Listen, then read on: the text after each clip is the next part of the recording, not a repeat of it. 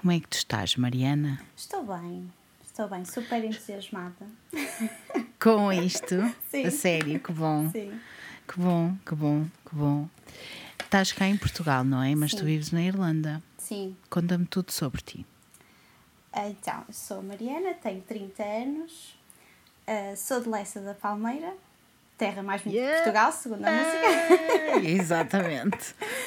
Ah, mas estou a viver na Irlanda há dois anos, mais ou menos, mais do que dois anos, mas cerca de dois anos.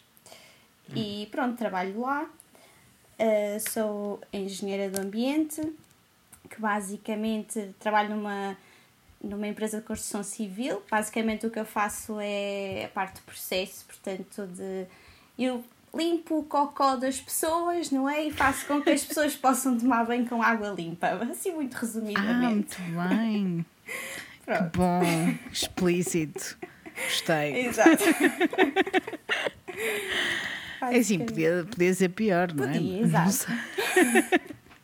Mas é que é aquelas, bem como. é aquelas conversas que ninguém quer ter, não é? Mas que eu adoro falar sobre Então, isso, não é? Pronto, óbvio. tornando um pouco interessante um assunto que não é assim tão interessante, mas pronto. Tu não é interessante? Claro que é interessante. Para mim é interessantíssimo, sempre. Não, não é. não, mas, mas é assim, é necessário, é um Exato. trabalho necessário. É isso. Por é isso, verdade. tem que ser, tem que ser. E tu estás lá na Irlanda a trabalhar numa empresa específica? Não Sim. queres mencionar a empresa? Sim, posso mencionar. Não precisas. Posso mencionar, chama-se Glanágua e faz parte da, da Motengil, portanto, por isso é que há muitos portugueses lá também. Sim. Ah, está explicado tudo. Está tudo Sim. explicado. E também conhece a Catarina. Conheço a Catarina, exatamente. E o Bruno. E o Bruno. Aliás, foi a Catarina não é, que nos deu a conhecer a todos Sim. este podcast. E eu lembro perfeitamente no início, quando ela começou a falar, nós começamos a ouvir, nós aproveitávamos os momentos do break, não é? Do, íamos tomar cafezinho, não sei o quê. Ou seja, Uhum. ouvíamos o episódio e depois íamos comentar e falar sobre isso. Que Portanto, giro. Os nossos intervalos eram assim passados também, portanto. Todo um meeting, todo um meeting à volta do podcast. Exatamente. ótimo. E às vezes estávamos a ouvir e alguém vinha, não é? E interrompíamos a meio, que era uma chatice, uma pessoa queria continuar a ouvir e pronto. Mas. Às vezes tínhamos de trabalhar pelo meio, não é? Convém. Então, mas estás, estás cá em Portugal agora Sim. a passar férias? Vou tirar férias também, mas também estou a trabalhar, só que como as coisas estão todas paradas, não é? E lá, Yep. e lá também, eh, em princípio, o escritório e só vai abrir mais para julho ou agosto, ninguém sabe bem. Então eles deixaram-me vir passar aqui uma temporadazita. Pronto. Sim. Ainda bem, mas assim matas saudades da tua família, Sim, dos, te- sim. sim, dos teus pais, Sim, dos meus amigos e, e aqui também as amigos. coisas estão um bocadinho melhores que lá, porque lá ainda estava tudo muito fechado eh, quando eu vim para cá. E aqui já está. A Já sério? nota- sim. Não se podia sair a 5 km da nossa casa. Ora, 5 km não é nada, não é? E eu já estava a What? trepar pelas paredes. Ainda por cima, ainda por cima na Irlanda, não é? Pronto, a Irlanda não é assim tão grande, mas Sim. mesmo assim Sim, e onde estavas nós... em Galway, não é? Exatamente. Aquilo era mais, era campos por todo lado, mesmo os 5 km, dá para passear, é verdade, dava, mas não dava para hum, grande coisa mais. É verdade. Eu não sei se aguenta. Portanto, eu já não era muito boa da cabeça, mas passados estes dois meses e meio, acho que isto ficou irremediavelmente. Nunca Ai, mais. adoro isso. Eu já não era boa da cabeça, agora estou ótima. Mas quero só É que dizer se que, quer. os teus podcasts estão bastante importantes e é serviço público, porque eu nunca mais fui aos Correios sozinha na Irlanda. Depois de... Por causa da, daquela história da Exatamente. irlandesa, que eu já, das irlandesas, do Triângulo de Desaparecimento na Irlanda. Que eu já não me lembro do nome das pessoas, porque é assim, Sim, é, nem dá, não é? não dá. Eu não consigo, eu não me consigo lembrar dos nomes de toda a gente. Mas sim, eu percebo perfeitamente. Na altura, a Catarina veio comentar comigo e ela, eu vivi nessa zona, eu sei perfeitamente do que é que tu estás a falar, isso é bem creepy. E, e, e depois, é assim, eu realmente tenho-me apercebido que tem muitas câmaras na rua e, é, e isto é assustador. Eu nunca tinha pensado nisto. É eu acho interessante porque realmente as pessoas não tinham-se apercebido que havia muitas câmaras na rua na Irlanda. E Sim, agora? exato. Eu Tu também não... olhas para todo lado? Exato.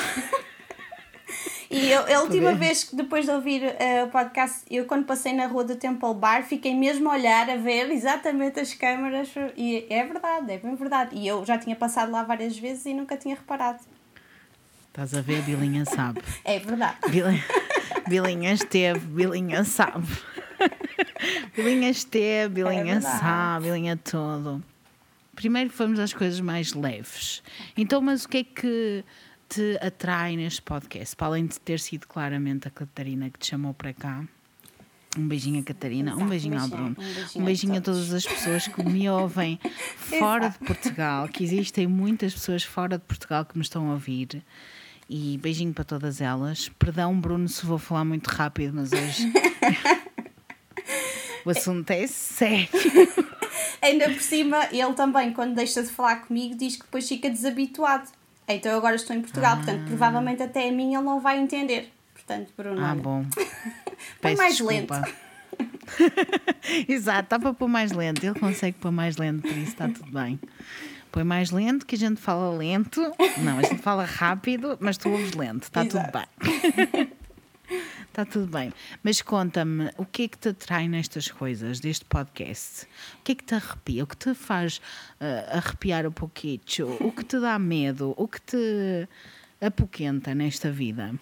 Então, eu acho que todos os assuntos aqui abordados eu gosto. Portanto, não há assim Ok. nenhum que. Pronto, claro que a parte que eu gosto mais é sem dúvida o crime, porque eu acho que tenho sempre aqui uma veia Sherlock Holmes escondida. Yes! Também eu. Eh, gosto muito de teorias da conspiração, porque eu adoro andar ali à volta e arranjar teorias sobre teorias. Gosto muito de Aliens, portanto, o último que eu ouvi. pronto, Claramente, o da perfeito, semana perfeito. passada. Adoro.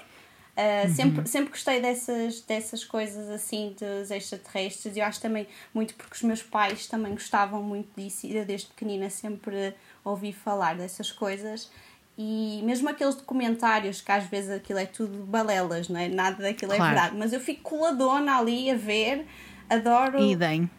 Ponham-me a ver idem, aquilo horas e eu adoro. fico, pronto. E eu fico também. tudo que é de crimes e não sei o quê, e tudo que é de aliens, Exato. amo, amo imenso. Até pensar nas teorias todas que as pessoas inventam. Adoro! É Também assim, adoro, uma boa teoria, adoro.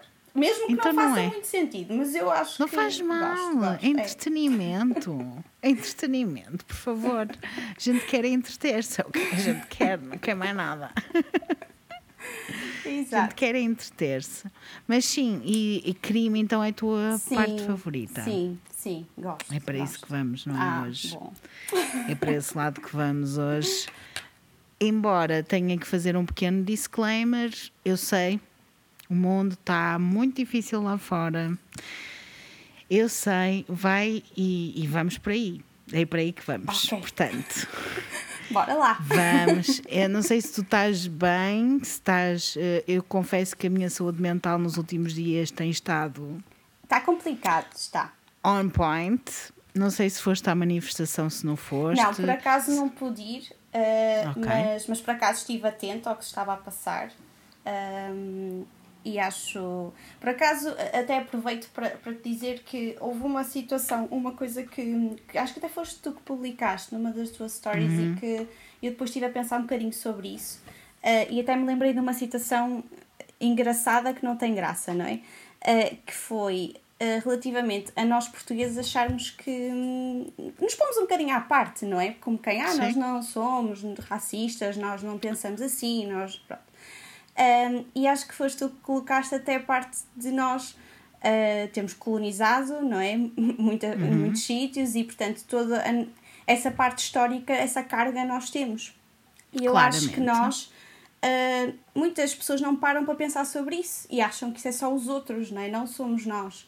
Uh, E eu nunca mais me hei de esquecer, quando, quando cheguei à Irlanda estávamos a falar um bocadinho da parte histórica de cada um dos países, os irlandeses detestam os ingleses também muito por causa disso, não é? Claramente, Pronto. porque têm razões para não gostar deles. exatamente. E, e eu recordo-me de estarmos a partilhar um bocadinho isso e eu estar a contar, entre aspas, um bocadinho a nossa história também. E saiu-me sem pensar, porque é verdade, eu acho que nós aprendemos isto e somos incutidos desde pequeninos a estudar história. Uh, e eu nunca tinha pensado na, nas palavras que usei. E quando eu disse, ah, porque nós descobrimos o Brasil, eles caíram em cima de mim, porque é verdade. Claramente. Como assim descobrimos uma coisa? As pessoas já estavam lá, nós não descobrimos claro. nada, não é? Portanto, e só aí é que eu parei para pensar também o peso das palavras, não é? Que é uma Sim. coisa que uh, eu, quer dizer, aprendemos na escola, e isso eu não sei como é que é dada agora a história na escola, uhum. uh, mas pelo menos quando eu andei na escola, quer dizer, aquilo era um bocadinho, apresentavam-nos quase como se as Temos glórias. ter orgulho de, não é? Quase, Sim. não é? E é tipo as glórias. Nós Exatamente. conquistámos o mundo, nós descobrimos o mundo. Exatamente. Nós dividimos o mundo ao meio com os espanhóis e está-se bem. Exato. E agora andamos por aí à frente, não é? E depois com os ingleses, ajudar-nos os ingleses e tal. Portanto, sim, concordo Tô... plenamente contigo. Ainda bem que não és tu a dizer que, sou, que não sou eu a dizer, és tu. Ainda bem que és tu a dizer e não sou eu, porque eu tive todo um podcast com a Tom, que também me segue no Patreon e que é minha amiga e que também tem um podcast e que também fala destas coisas todas. O podcast já saiu na terça-feira, por isso vão ouvir profundamente superficial, em que estamos duas mulheres brancas a falar sobre racismo em Portugal e também no UK, porque ela vive também em Londres especificamente, mas falamos muito da, da parte de portuguesa e como Portugal finge que não é racista, finge que não se passa nada, finge que está tudo bem e continua a ensinar às criancinhas e é assim, Exato. pessoas. A mensagem geral do podcast, eu acho que o podcast deve ter para aí, o episódio deve ter para aí, talvez uma hora, uma hora e tal. Não sei, porque foi tudo muito em cima assim, sabes, eh, só divagar, nós as duas a divagarmos e a conversarmos uma com a outra muito sérias, obviamente, porque acontecer, está a acontecer muita Exato. coisa muito séria e que irrita muito, principalmente em Portugal hoje. Exato ainda hoje a acontecer. Ainda há bocado me mandou um vídeo e eu já estava. Amiga, eu não posso estar tão irritada porque eu já estou irritada, ok? E eu preciso gravar um episódio e não posso estar tão irritada. E ela, desculpa, desculpa, eu não aguento. Mas é verdade, há coisas que precisam de ser discutidas, há, há, coisas que precisam ser faladas, especialmente se tu és branco, estás a ouvir isto, discute com os teus amigos brancos todo o teu privilégio, faz-lhes ver o teu privilégio, o vosso privilégio, obviamente, e se têm pais em casa, por favor, discutam com os vossos pais, que eu estou fartinha a discutir com os meus. Estou cansada de discutir com os meus, e é assim: nós precisamos mudar eh, a mentalidade de os mais velhos sabem eh, porque eles são mais velhos, porque é mentira, totalmente mentira há muitas coisas que nós sabemos, e ainda bem, porque nós somos da, nós nascemos na idade da liberdade, em que já temos é as exato. coisas como garantidas, ainda bem. É bom sinal, é sinal que avançamos. Houve muita gente que teve que batalhar para ter os direitos que nós temos, mas é imaginem só os direitos dos negros e das pessoas negras que precisam de lutar muito mais para ter qualquer tipo de direitos que para nós é garantido. Portanto, eduquem-se, leiam façam as vossas investigações. Eu não vou deixar de ser ativista. Desculpem se estão a ouvir isto e estavam a achar que. Ai, agora ela já não vai falar mais sobre o assunto. Ups! Não. não vai acontecer. Eu não vou deixar de ser ativista. Eu sei que o meu Instagram tem estado muito, entre aspas, inflamado e vai continuar a estar muito inflamado, porque a partir do momento em que eu tenho que fazer queixas consecutivas à polícia sobre neonazis, é assim.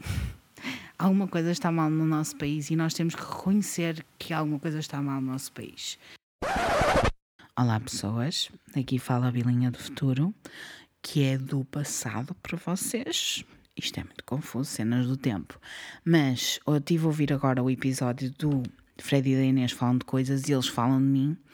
E eu estava a contar mais ou menos esta situação, muito resumidamente, à Mariana, e decidi fazer aqui uma pequena adenda. No sábado aconteceram as manifestações por todo o país contra o racismo.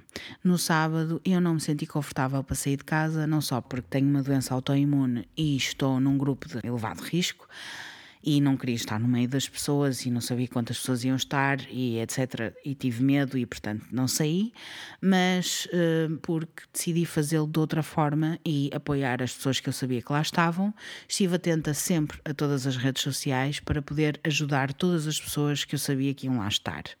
Entretanto, chegou-me aos ouvidos que estava um grupo de neonazis perto da minha casa e, portanto, perto do sítio onde se ia realizar a manifestação do Porto. E eu senti necessidade de ligar ao Fred, primeiro para o avisar e depois de fazer denúncia destas mesmas pessoas.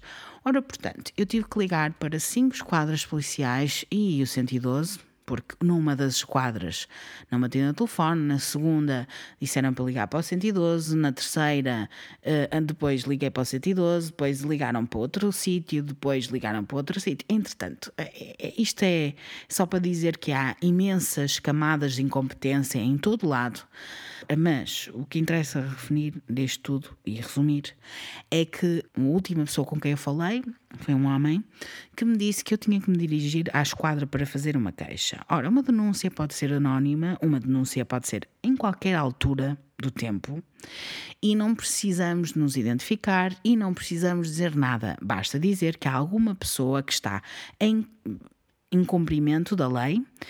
E, e, era o que estava a acontecer. Havia um grupo de neonazis que tinham uma faixa, eh, pelo menos uma. Eu vi duas, uma delas não conseguia ler bem, mas havia pelo menos uma faixa que incitava o discurso de ódio. No momento em que vivemos, existem polícias que num dia conseguiram descobrir a pessoa que tinha um cartaz que incitava o discurso de ódio contra um polícia. Mas, no momento em que eu liguei para cinco esquadras, não houve nenhuma pessoa que fosse ter com esse grupo de neonazis identificado que existem fotografias por essa internet fora destas mesmas pessoas, não houve um polícia que tivesse ido lá para tratar da situação, porque eles estiveram lá desde a uma da tarde.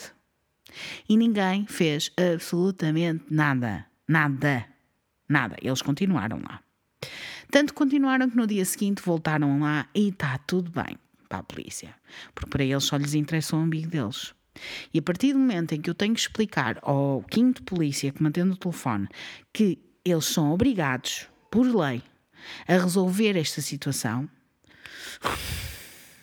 é frustrante. É frustrante. Ainda bem que era eu, ainda bem que eu percebo de alguma coisa disto, porque se fosse outra pessoa qualquer, tinha desistido ao segundo telefonema.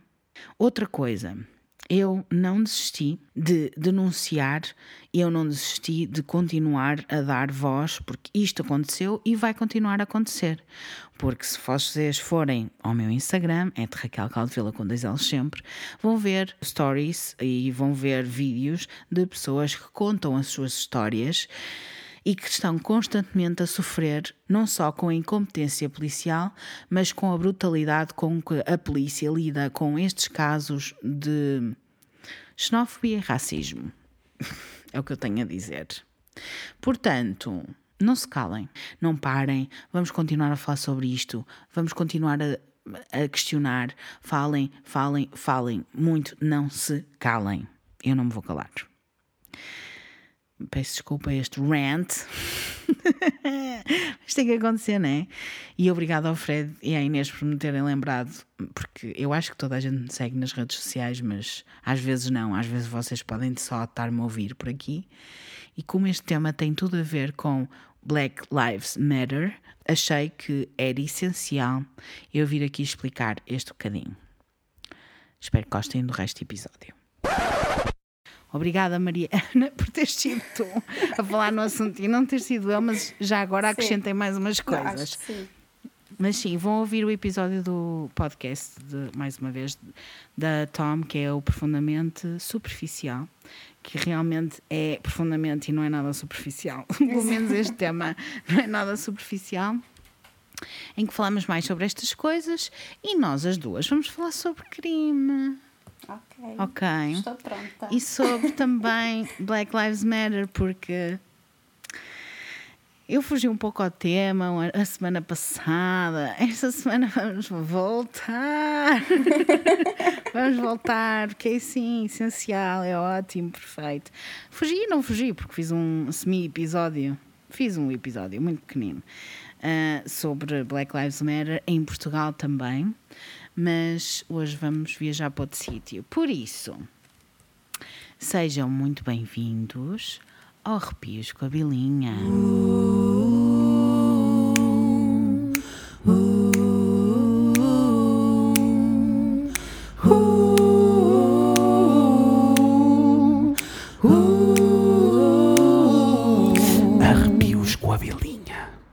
E com a Mariana também. Yay! Mariana, bem-vinda, bem-vinda, bem-vinda. Então vamos até onde? Aos United States of America. Porquê? Porque, Pois, porque tinha de ser. porque tem que ser, não é? Não vou falar do George Floyd, não vou falar da Breonna Taylor, mas pessoas querem saber mais coisas, por favor, informem-se, vão à procura. Existem muitos sítios onde vocês podem doar, nem que seja o. Pá, não precisam doar dinheiro, mas há sítios onde podem doar dinheiro sem estarem a dar dinheiro, ok? Para a playlist que podem tocar, em que o- as pessoas que fizeram essas mesmas playlists do- doam todas as receitas a pessoas que necessitam. Mas existem imensas coisas que vocês podem fazer, nem que seja doar o vosso tempo, vão fazer isso. Não vou falar sobre George, não vou falar sobre nada, mas há umas semanas falei sobre a Maitrice Richardson. Até escrevi aqui que era para não me esquecer. E portanto, querem ouvir um caso de, um, uma, de uma coisa que aconteceu não há muito tempo atrás, em que uma mulher foi não morta por polícias, não se sabe o que é que aconteceu, na verdade, mas que teve muita coisa policial mal feita. Vão lá ouvir a, a My Trace.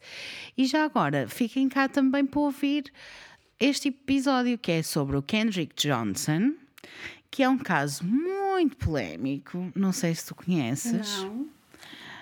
Existem muitas opiniões diferentes online sobre este caso. É difícil de perceber o que é que é real e o que é inventado, mas vamos que vamos porque precisamos. Exato.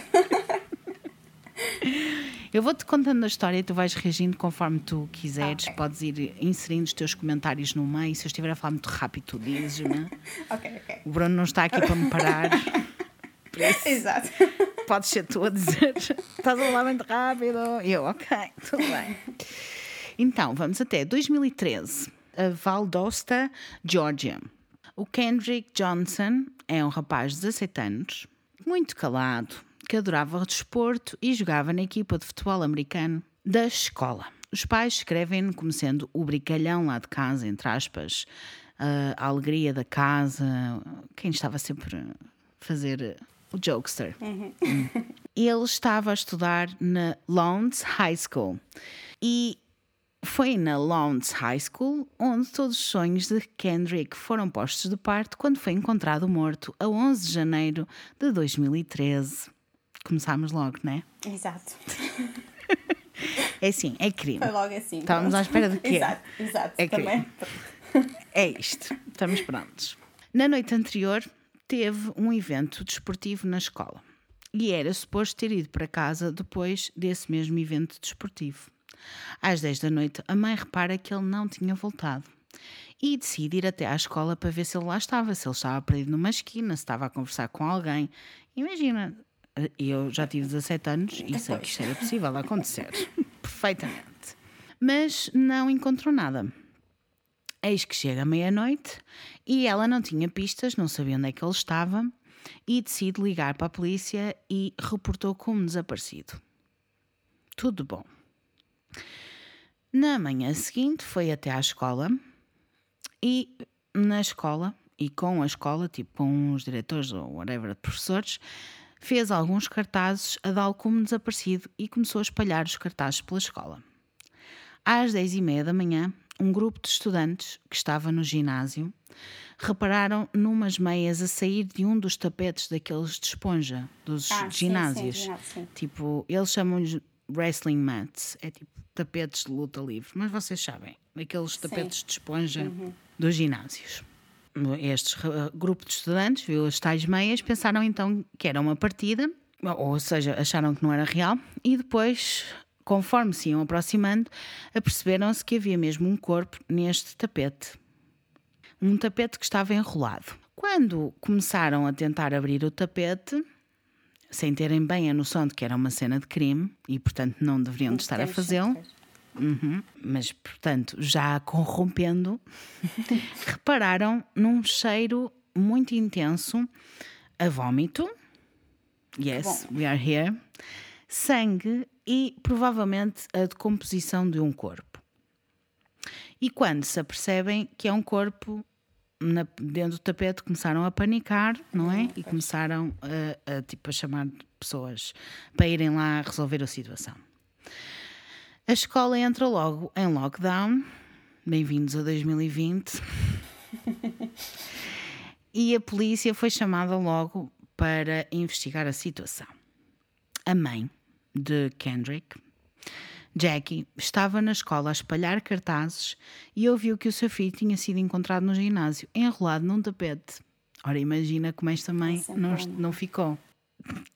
Ela estava à procura do filho, que achava que estava desaparecido, e de repente descobre que ele está não só desaparecido como morto.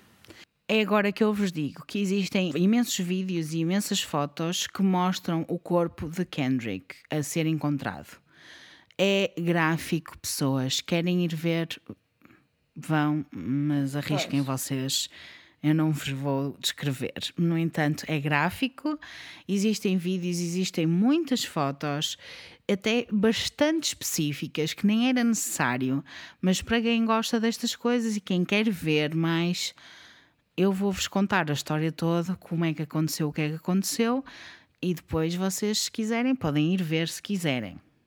De qualquer das maneiras, estas fotos e estes vídeos vão estar aonde? No Patreon, obviamente. O que eu posso dizer sobre o corpo de Kendrick é que não estava em boas condições, eh, as fotos são muito assustadoras.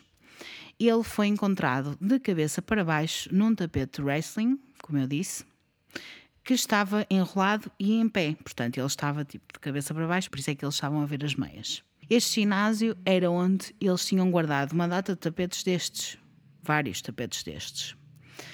Muitos alunos que não tinham cacifos guardavam as suas coisas dentro destes tapetes. Isto para depois percebermos como é que as pessoas chegaram a certas e determinadas conclusões.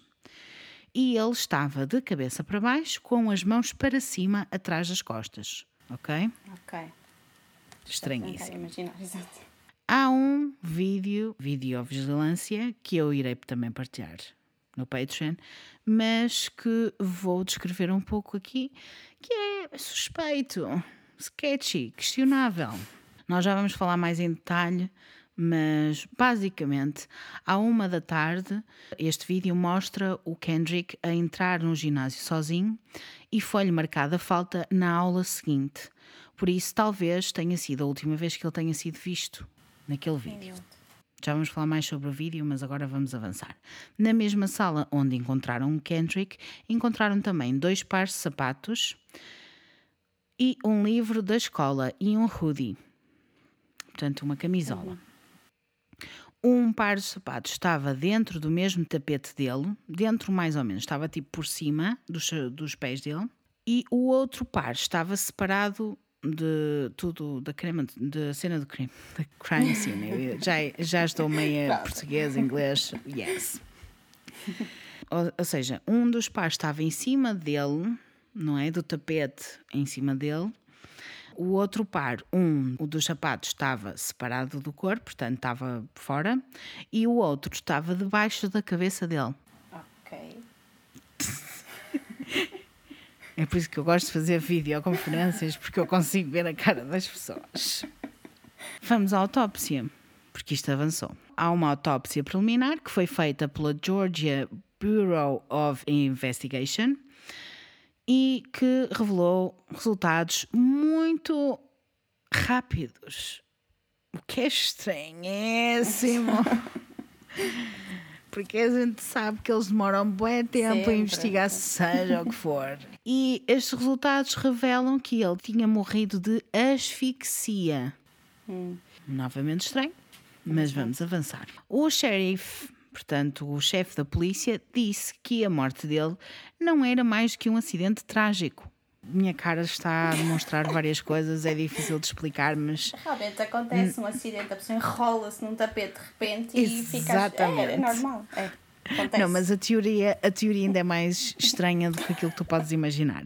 Então, a teoria que ele lançou era que ele tinha subido para, para estes tapetes para chegar aos seus sapatos e depois caiu dentro de um dos tapetes. Não sabemos se se debruçou e caiu ou algo do género, mas começa logo a parecer estranho porque a largura do tapete não era tão grande como a dos seus ombros. Só para começar. Para além disso, se forem ver o corpo dele e a cara, não parece asfixia de todo, o corpo dele morto. Mas, às vezes, os corpos podem parecer estranhos quando estão mortos, e especialmente um que estava de cabeça para baixo. A cabeça dele parecia mesmo muito inchada porque estava cheia de sangue, como podem imaginar. Acreditam até que ele esteve de cabeça para baixo durante 21 horas. A coisa mais estranha é se ele estivesse a tentar chegar ao sapato, não estaria o braço dele para cima ou para baixo, whatever, em vez de estar atrás das costas?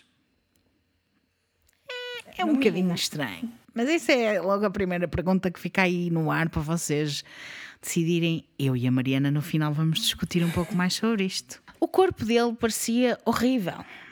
E, portanto, os pais não se contentaram com a resposta de que ele haveria sufocado. No dia seguinte, ao corpo de Kendrick ter sido encontrado, os pais foram falar com o reverendo Floyd Rose para pedir para fazerem uma investigação independente. E desde essa altura que a Southern Christian Leadership Conference tem estado ligada ao caso. Em abril de 2013, durante um comício organizado para dar voz ao caso de Kendrick, a família dele deu as mãos em protesto, tipo Black Lives Matter, exatamente, à frente do tribunal de Lawrence County. E o que é que acontece? Foram presos por desobediência civil. Ah, bom. Tá bom, tá, tá a ficar irritante, não tá? Ainda vamos no início, imagina.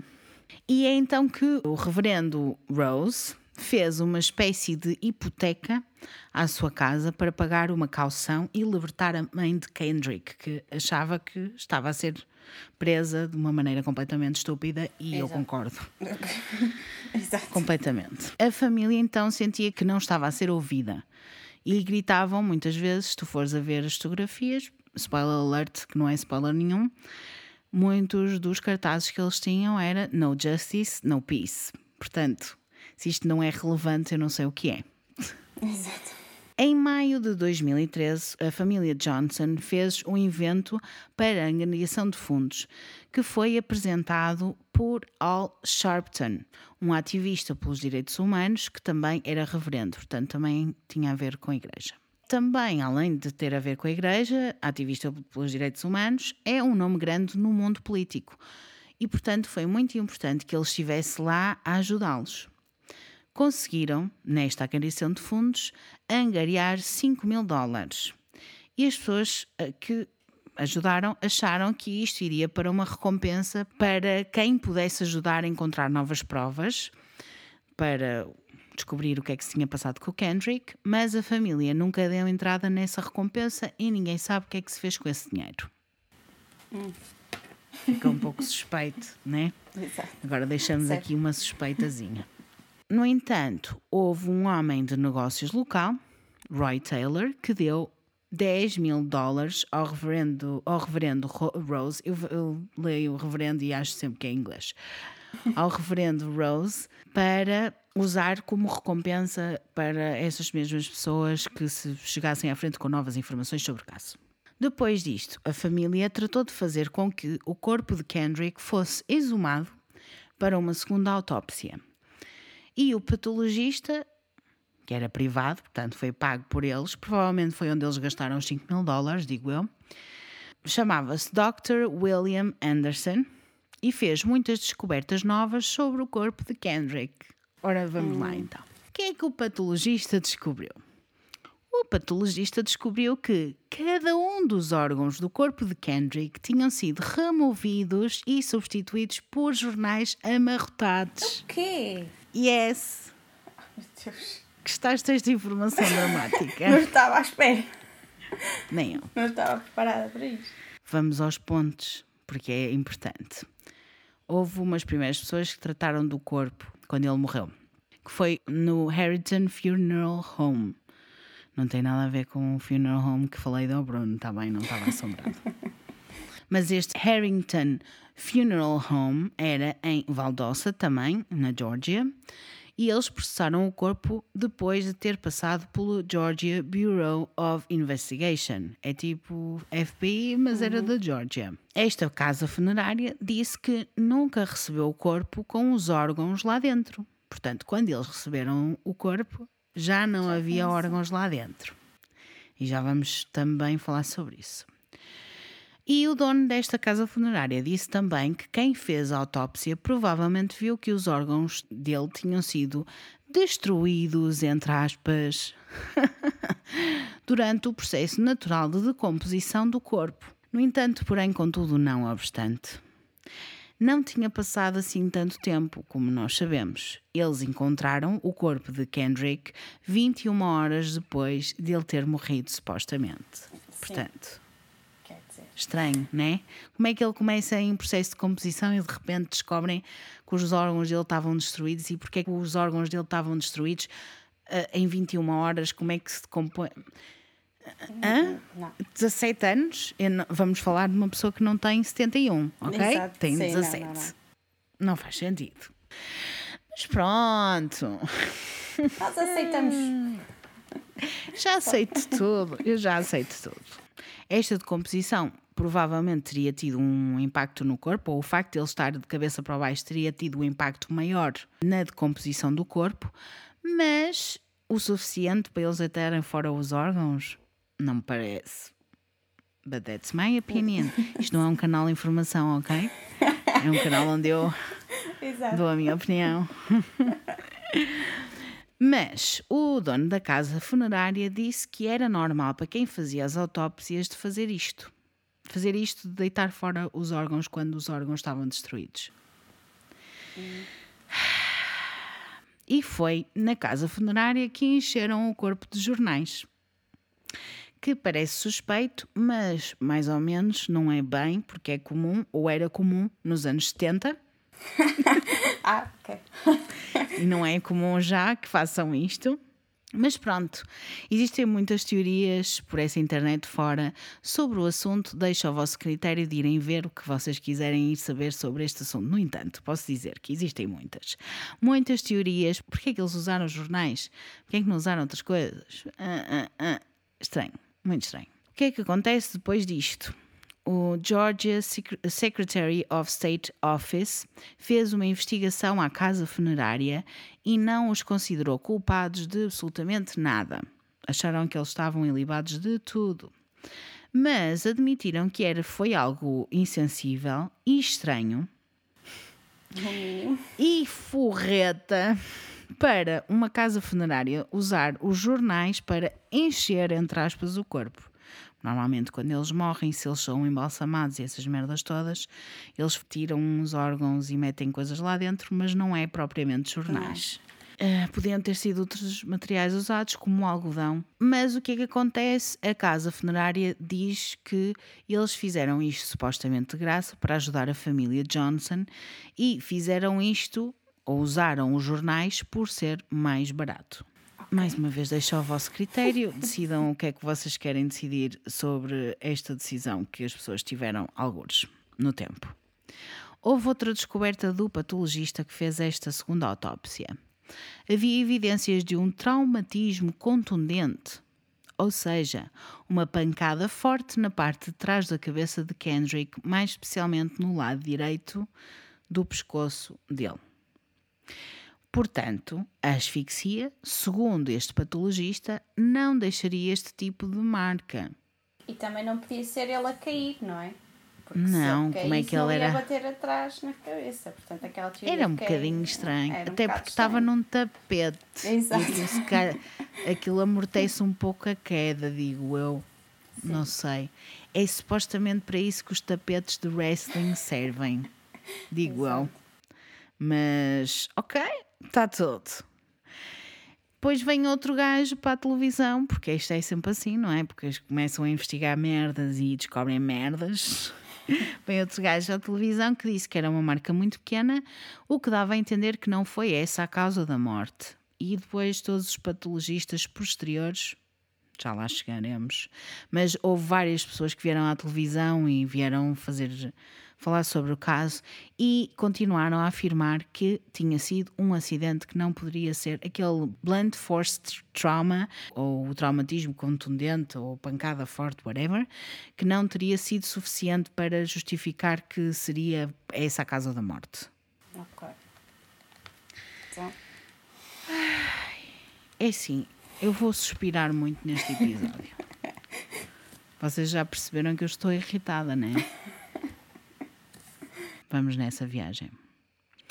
A dia 28 de julho de 2014, a família Johnson iniciou uma ação judicial de homicídio por negligência ou involuntário ou de terceiro grau, aquela cena que fizeram com o George Floyd, contra a The Lawrence County School Board, portanto a, esco- a escola onde ele estava, incluindo o diretor, o superintendente, o presidente da escola, tudo, tudo, tudo que era. Foi tudo.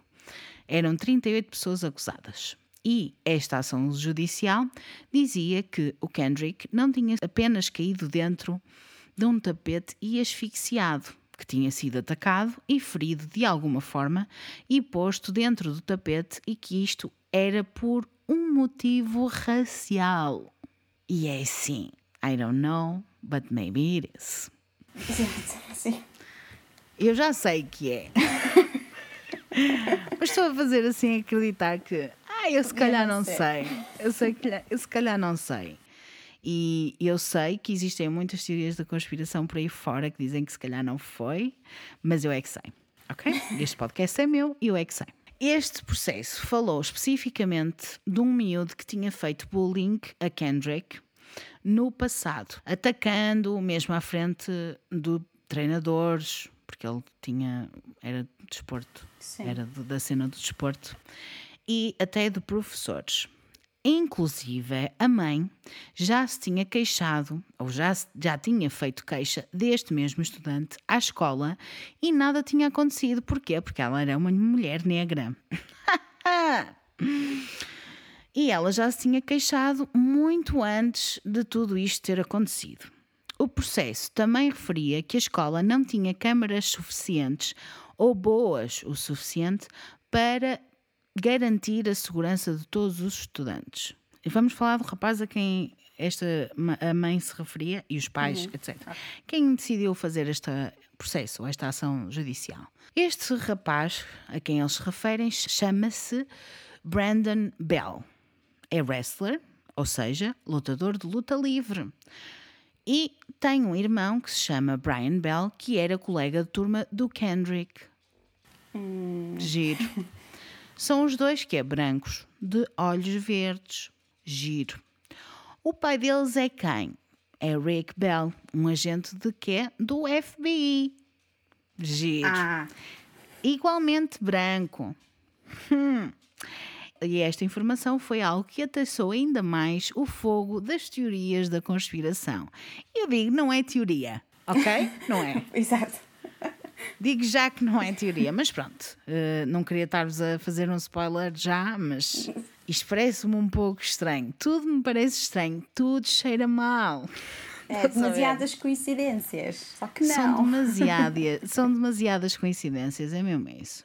Existem também alegações de Kendrick ao longo dos, dos tempos destes dois rapazes serem maus com ele, atormentando e assediando na escola. Várias pessoas que testemunharam isto, principalmente amigos dele, pretos ou negros, como ele. Talvez não os brancos. Os brancos se calhar não o defenderam. Mas pronto, ele dizia que era algo que já acontecia há algum tempo e que eles andavam sempre atrás dele. Os irmãos andavam sempre atrás do Kendrick. O Brian sempre negou tudo e disse que era. Ele eram os amigos próximos. Ah, Bullshit. Chute. certinho. É sério, bullshit mesmo.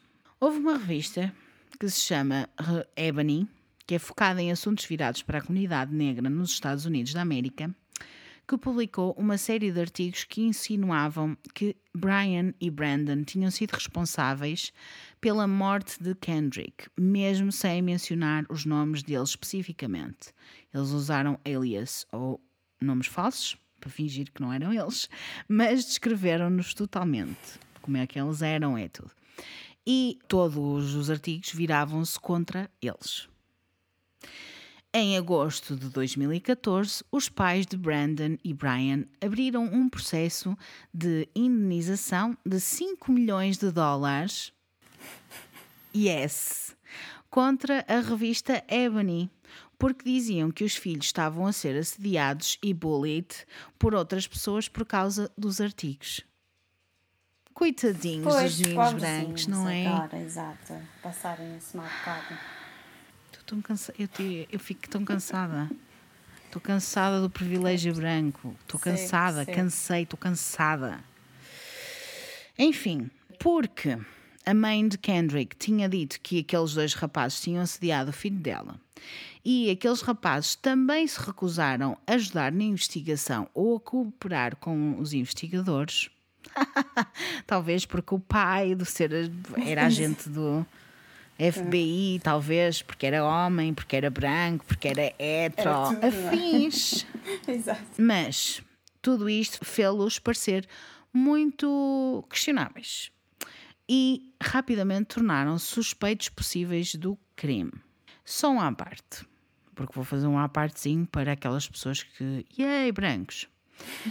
O Brandon Bell tinha ganho uma bolsa para ir para a equipa de futebol americano da Florida State University como defesa e um ano depois a sua bolsa foi revogada por causa deste processo. Se calhar É vida, alguma não é? justiça, não é? Exato. Porque a universidade teve medo de dar esta bolsa a um homicídio potencial. Basicamente foi Faz isto. sentido. Não há provas que mostrem que foram eles, mas já vamos a todas as provas e a tudo que aconteceu. Mas é um bocadinho difícil de perceber, pronto. É- realmente as vidas dos miúdos foram afetadas. Mas e a vida do miúdo que perdeu a vida? Exato, que já não tem vida. É possível que eles tenham estado envolvidos, mas também que não estejam. Eu deixo isto mais uma vez em aberto, ao critério de cada um, cada um decide porquê. Whatever. A mãe de Kendrick garante, no entanto, que eles não eram amigos e que só queria justiça para o seu filho e que a verdade viesse ao de cima. E é agora que eu faço o disclaimer, o segundo disclaimer, que é assim: é importante que as pessoas se mantenham imparciais quando estão a contar este tipo de histórias. Se isto fosse uma, uma agência noticiosa, ok? Isto não é uma agência noticiosa, portanto, isto é o meu podcast, eu tenho a minha opinião, a Mariana poderá ter a dela, nós estamos a partilhar as nossas opiniões. Provavelmente vamos ser parciais, provavelmente vamos ter opiniões, se calhar um bocadinho diferentes do que a maioria das notícias ou das agências noticiosas que nos fazem passar as mensagens também de uma forma parcial. Supostamente Exato. não deveria ser, mas é também de uma forma parcial. Portanto, é sim, sim, as pessoas não devem ser acusadas ou são inocentes até provas em contrário. No entanto, este caso está cheio de informações parciais e por isso é que é importante eu falar de todas as informações para vocês no final assumirem qual é a vossa ideia. O que é que vocês acham que aconteceu? Porque aviso, spoiler alert novamente, não tem, não fechou. não há conclusão. É daqueles que não sabemos. É tipo crime mix teorias da conspiração. É o que tu gostas, não é? Exato. Exatamente. É isso mesmo. É isto mesmo. Eu, quando faço estas coisas, quando eu falo destes casos, eu normalmente falo todas as uh, provas, tudo o que aconteceu. Eu vou tentar ser o mais imparcial possível, sendo parcial. Em janeiro de 2015, a família Johnson abriu um processo de 100 milhões de dólares. Porque os outros já tinham sido, né? Pouquinho, pouquinho. Yes. Em que dizia que Rick, o pai dos rapazes, agente do FBI, não esquecer, mandou os filhos deles matar Kendrick. E neste processo alega-se que a morte não foi um acidente, foi um assassinato. Eis que um advogado do Lowndes County, Jim Elliott, afirmou que as alegações não tinham qualquer fundamento e não tinham qualquer base e que qualquer resposta seria feita em tribunal. E de facto, não há fundamentos e não há provas de que Rick esteve envolvido neste processo. Mesmo que haja algo que faça sentido, porque algumas coisas fazem sentido, a verdade é que não há provas. Em novembro de 2015, o Departamento de Justiça apresentou uma moção para suspender o processo. Sim. Isto o que é que é uma moção para suspender o processo? É uma decisão do tribunal para parar processos legais futuros. Ou seja, uh, não havia mais. Agora ponho-te um processo em cima, agora ponho-te um processo em cima, agora vens tu e eu ponho-te um processo, agora vem o outro lado e ponho-te processo. Pronto, era basicamente isso para parar os processos todos. Whatever. O que é que acontece? A moção foi, de, foi negada, foi denied. Já não sei falar. A moção foi negada, portanto, eles podiam fazer os processos que eles quisessem. Logo a seguir a isto, a Jackie, a mãe de Kendrick, descartou o processo prévio, aquele em que ele dizia, acusava o Rick de ser o gajo que estava por trás das coisas todas. E eles cancelaram este processo porque estavam à espera que o Departamento de Justiça fizesse a sua própria investigação para ver o que é que tinha acontecido. E logo a seguir iriam fazer uma acusação nova. Nesta altura é quando toda a gente está a pensar: então, mas porquê é que ela decidiu de repente. Então ela estava tão convicta que as coisas tinham acontecido, como é que ela de repente volta atrás? E eu fico assim um bocado: será que lhe pagaram? Não, não lhe pagaram. O que aconteceu foi, e fico já avisado, é que o juiz disse-lhes, aos pais de Kendrick, que mais valia eles desistirem porque não iam conseguir ir a lado nenhum. Portanto, sim, isto aconteceu. O juiz, portanto. Sim.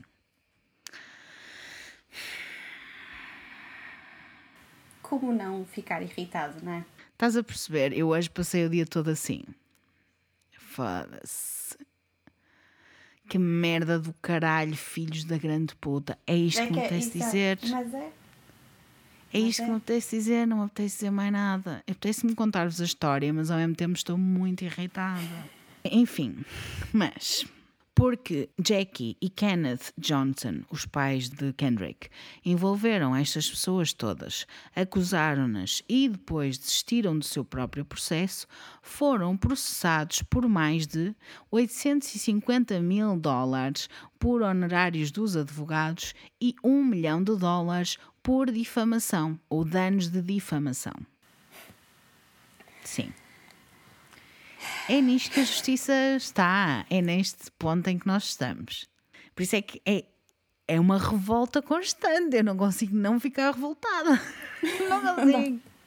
A 20 de junho de 2016, o Departamento de Justiça terminou as suas investigações e anunciaram que não iam prosseguir ou não iam apresentar nenhuma queixa-crime relacionada com a morte de Kendrick Johnson. Sim é que já, já nem tens reação. Já não. É só, já não dá, já nem dá para reagir. A Mariana, só para que vocês saibam, a Mariana está com os olhos muito arregalados e, e só suspira. Porque não dá para reagir de outra forma, é só rir, não é? De nervos. É, exato, exato, aquele rir de nervos. Porque não dá para mais, não dá para mais. A 10 de agosto de 2017, o juiz ordenou que a família Johnson tinha de pagar mais de 292 mil dólares de honorários dos advogados para as dúzias de pessoas que acabaram por acusar pelo crime nas suas acusações. Exato. O filho deles morreu. Portanto, eles ainda tinham de Não pagar. se sabe o que é que aconteceu e eles ainda têm que pagar. Giro, não é? Foram pressionados para retirar os, o, tudo dos processos, Tirar ainda têm que pagar. Foi isto que aconteceu. as queixas, as acusações e tudo e pronto. E ainda pagam. Eu não sei, eu já. hum, ok. Foi também nesta altura que as pessoas descobriram que a família estava a usar a fotografia de Kendrick depois da autópsia, porque há duas fotografias míticas do Kendrick. Há uma em que quando ele foi encontrado morto e há outra depois da autópsia. Como podem imaginar, a fotografia depois da autópsia é muito mais gore. E então eles estavam a usar esta fotografia em posters para Pois. tipo assustar as pessoas e eu entendo, eu compreendo perfeitamente. Se é para chamar a atenção Sim, das pessoas, atenção, vai com o que é mais assustador, porque foi isto que eles fizeram ao teu filho, realmente faz sentido que tu estejas chateada. Enfim, mas isto também abalou a credibilidade Sim, deles e menos pessoas começaram a ajudá-los neste caso, depois de tudo que veio à baila, do facto de o juiz ter dito para eles pagarem os honorários dos advogados, do facto de descobrirem que eles estavam a usar as fotografias da autópsia do filho para fazerem propaganda ao Black Lives Matter e No Justice, No Peace, essas coisas todas. Voltando atrás, a 2014, porque há muitas coisas que eu não te disse. Eu disse-te todos os processos judiciais, tudo aquilo que aconteceu que te deixa muito irritada, mas ainda vais ficar um pouquinho mais irritada. Ok. Em 2014 já existiam rumores que haviam discussões entre os miúdos, entre tanto o Brian e o Brandon com o Kendrick. Porque o Kendrick tinha estado envolvido com a namorada de um dos irmãos ou algo do género, que havia um interesse na mesma rapariga, etc. By the way, adoro, adoro que seja sempre uma mulher no meio para explicar problemas entre homens. Exatamente. Porque não dá, Tinha não dá, não dá para existir problemas Claro. entre homens se não houver uma mulher no meio. Não. É puta ela, é ela que se está a meter no meio. É, já é. Sei que não foi ela morta. Não faço ideia. Não se sabe o que é que aconteceu verdadeiramente, só se sabe que havia rumores de uma rapariga que estava envolvida entre eles. Para além disso, no tempo em que Kendrick morreu, Brandon Bell estava a caminho de um torneio de wrestling. Sabe-se que a morte de Kendrick aconteceu no espaço de tempo à volta de uma da tarde. E o torneio começou às quatro da tarde, por isso o autocarro teria de ter saído à meia-dia e meia. Portanto, o Brandon supostamente tinha sido ilibado do assunto. Será? Não sei. Ninguém me garante nada. Eu não vi nada, ok? E depois de saberes tudo também vais duvidar. De qualquer maneira, houve coisas muito suspeitas em todo este caso. Os factos da morte de Kendrick deixaram muitas perguntas sem resposta. Bora lá. A polícia não colocou fita protetora para proteger a, a cena do crime. Nunca. Nunca. Nem, nem depois de eles já terem estado lá a mexer naquilo, Nada. mesmo assim. Não, não, não puseram aquela fitazinha amarela Sim, sim. para proteger? Sim, não, sim. não, não, não Para quê, puseram. não é? Para quê? Para além disso, nunca usaram proteção para os seus próprios sapatos. Portanto, os polícias andaram lá com os seus sapatos na cena do crime, para trás e para a frente, tudo bom. E existem até fotografias que eles próprios tiraram em que mostram os seus próprios sapatos. Very intelligent. I must say que é assim, só inteligência. Só ouvi inteligência, não ouvi mais nada. Eu- Sabes, é que, fica- dá, é que começa a ficar gaga já, já não dá. É assim. Mais um caso de incompetência policial, como podem imaginar. É isso que estamos a falar também. Pois, infelizmente não somos surpreendidos, não, Não, é? Porque, não somos. Acontece sempre, É. não é? Não é sempre, é quase sempre. É o pão nosso cada dia. Para além disso tudo, a teoria policial de que ele tinha caído, como podemos também dizer, era totalmente injustificada. A largura do interior do tapete, eu já disse que era menor do que a largura dos ombros. Mas quão menor? É isso que eu quero dizer.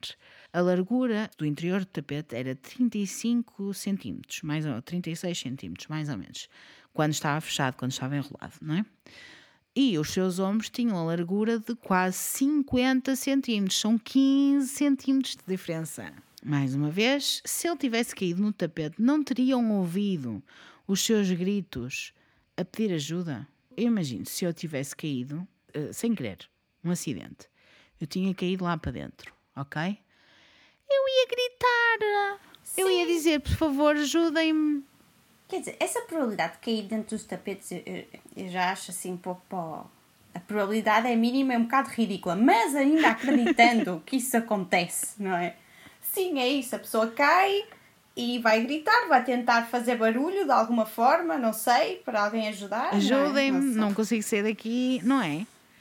Digo eu. A não ser que o corpo também. dele seja como aos gatos, não é? Que eles conseguem entrar por os sítios e não é? os 15 centímetros deixam de fazer sentido. Mas aí, quer dizer, por favor, ao menos, pelo menos isso Não tinha dá. de ser coerentes, não é? Um bocadinho. Mas eu imagino, se eu tivesse caído, e principalmente se estivesse com a cabeça para baixo, começasse a sentir o, o sangue a descer para a cabeça, logicamente que eu ia entrar em pânico e ia tentar chamar alguém.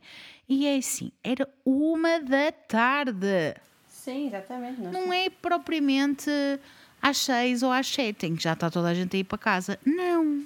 Havia pessoas ali, supostamente. Havia aulas Exa- ginástica. Alguém poderia ter ouvido, não ou é? de educação física. Ah pá, é, é estranhíssimo, é estranhíssimo. Ele estaria consciente, supostamente, não é? Se ele foi lá buscar o sapato, ele estaria consciente.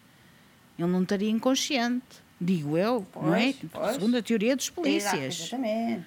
Na cena do crime havia outro par de sapatos e um hoodie, uma camisola, perto da área. Peças essas que nunca foram coletadas como evidências. Para quê, não é? Estavam só ali. Os pais de Kendrick disseram que não lhe pertenciam, portanto não eram dele essas peças de roupa. Por isso, por que é que não as incluíram nas provas? hã? Não faz sentido, não faz sentido. E os sapatos que estavam em cima dele? Faz sentido? No tapete? Como é que ele ia Cair, pôr-se de é? cabeça para baixo e estar sem sapatos, porque ele estava de meias, e ter uns sapatos em cima do tapete? Não. Não, eu não consigo, eu não, consigo. E ele não conseguia pô-los em cima do tapete, ele estava enrolado no tapete, num espaço que era mais curto do que o espaço das, dos ombros dele, como já entendemos. Por isso, esses sapatos só podem ter sido colocados lá depois de ele estar lá. Portanto, foi para uma segunda pessoa. Outra coisa estranha: havia sangue seco na parede perto de onde o corpo de Kendrick foi encontrado. Este sangue foi descartado porque tinham determinado que não era do Kendrick e por isso não fazia parte da cena do crime ou do crime, mas nunca souberam de quem era este sangue. Mas será que não Porquê? fazia? Quer dizer, eles não sabem, podia não ser dele e ser de alguém que andou a lutar com ele ou qualquer coisa, não é? Tinham mais era que ver. Exatamente. Ai, não, não é dele, deixa aí, não há de ser. Quer dizer, Isto é o básico. Isto é o básico dos básicos. É assim: encontras sangue numa cena de crime. Olha, Simone anda para aí. Testas e ah, vês que não- o sangue não é da vítima. Mas decides que não vais incluir no caso porque não, foi um acidente. Portanto, não vais incluir no caso. Eu não consigo entender como é que uma polícia que está a investigar um caso não vai seguir todas as possibilidades que existem. Não consigo entender. Sim. Porque é assim, it's their job. Ninguém está a pedir para eles fazerem. Mais ninguém que- está a pedir para eles resolverem tipo um Rubik's Cube, aquela cena. ninguém está a pedir para eles descobrirem ou fazerem contas de matemática ou a teoria da relatividade. Estamos a pedir para eles fazerem tipo o trabalho deles só e unicamente. Existe sangue na parede, numa cena de crime, uma morte estranha. What the fuck? Porque é que não foste atrás? Que é que- what? Porquê que não fazes o seu trabalho? Não percebo. É uma prova concreta. algo básico, algo essencial e que poderia ter ajudado a resolver o caso, mas não foi feito, nada disto foi feito. Coisas como esta que fazem olhar para o departamento policial deste caso e já agora de vários outros e duvidar de tudo. Porque é que porque eu já não acredito em nada do que estas pessoas dizem, não é? A CNN decidiu envolver-se neste caso. Yay!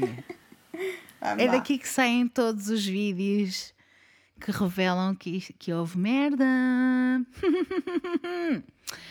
CNN, então, decidiu entrevistar o Chris Prime, que era o sheriff, portanto, o chefe de polícia. Que, mal eles chegam lá, disse que o caso estava encerrado e por isso não havia mais nada para falar. E depois deles lhe dizerem que a família estava preocupada com o facto de não terem tomado em consideração algumas provas, este mesmo Chris Prime, Prime, Prime, não sei, o chefe da polícia expul- expulsou-os da esquadra. Disse: vão-se embora. Tem nada a ver com isto. Outra coisa estranha relativamente à morte de Kendrick.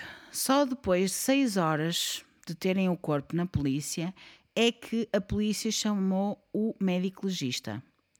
Lembras-te de eu dizer que eles não tinham órgãos? Sim. Quem é que sim, tirou? Sim, sim, sim.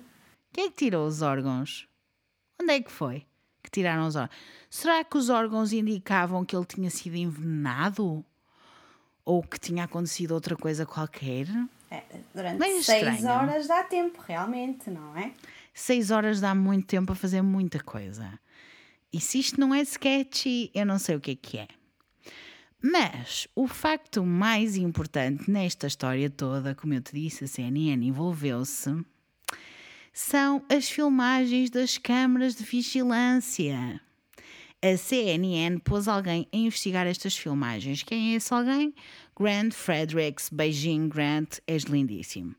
E a sua equipa de avaliação de provas forenses através de vídeo. Portanto, tudo. Eles são mesmo especializados nestas cenas. Existem algumas incongruências que fazem soar os alarmes das pessoas, né?